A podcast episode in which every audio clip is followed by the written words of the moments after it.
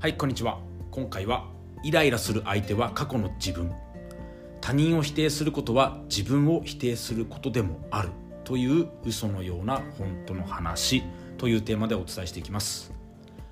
あなたがイライラしている相手、まあ、そこにはいろいろな要因があると思います。なぜイライラしてしまうのか。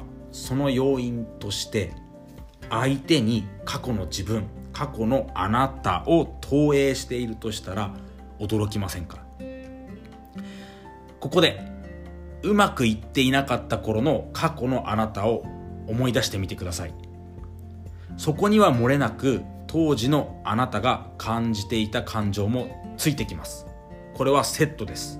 恥じらい罪悪感無気力悲しみ恐怖怒り焦り嫉妬などネガティブな感情です。そこには二度と戻りたくないはずです。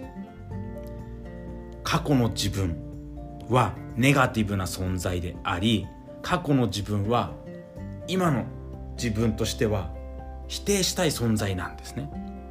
ネガティブだから。そこには戻りたくないから。嫌なんです。この前提をもとにした時に相手に過去の自分を映し出してしまうと否定的な感情が湧いてくるんです。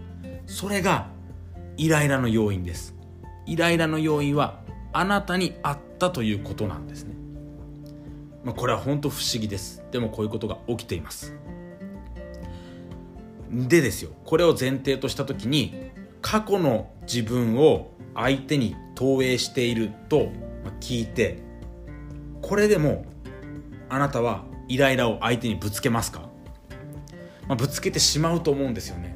僕も感情的になるとまだまだやってしまっています。そして、まあ、自己否定というかまたやってしまったなっていうの、まあ、変わってきた部分もありますけどまだまだ感情的になってっていうのはやっぱりあります。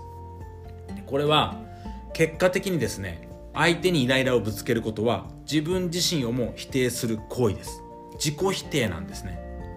そして自分を否定することはセルフイメージを下げてそれに見合った現実が現実になっていくので現実が良くない方向に進んでいくということが起きてしまいます。過去の自分と今の自分は違うじゃないですかって思うかもしれませんがそうではありません。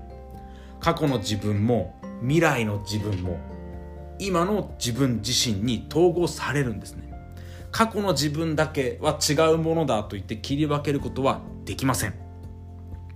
で今はいいんだけどなセルフイメージ変わってきたんだけどなと言っても過去の自分を否定することまあ、相手を否定することによって自分を否定することをしてしまっていると良くなろうとしている自分とうん悪い時に戻ろうとする自分の2つアクセルとブレーキを同時に踏んでいるようなものになってしまって現実は停滞してしまいます、えー、ではまあではというかここまで本当かよって思うかもしれませんが僕も約10年とかですね塾長から学んでチャレンジしてきてセルフイメージと向き合って自分の人生を変えたくていろんなことをしてきて本も読んだし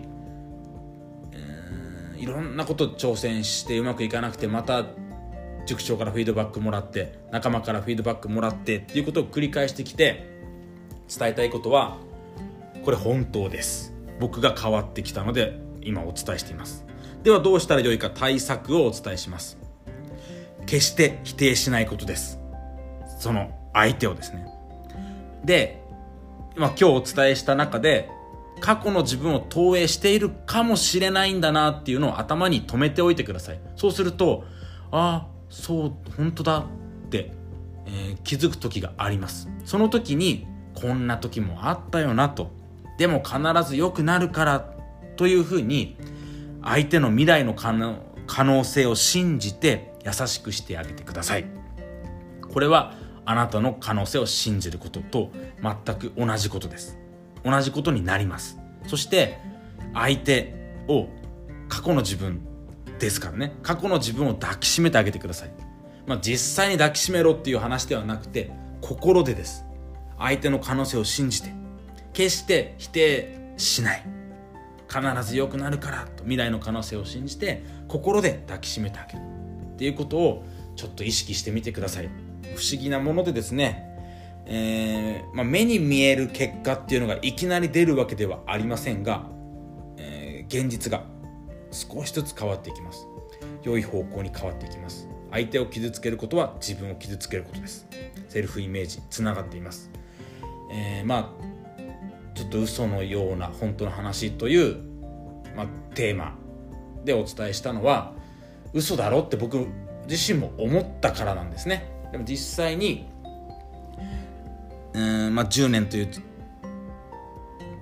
約10年という時間をかけていろいろ向き合ってきてお伝えしたいな共有したいなという思うことだったので、まあ、嘘のような本当の話ということでお伝えさせていただきました。何かのヒント気づききっかけになれば嬉しいです。最後まで聞いていただきありがとうございます。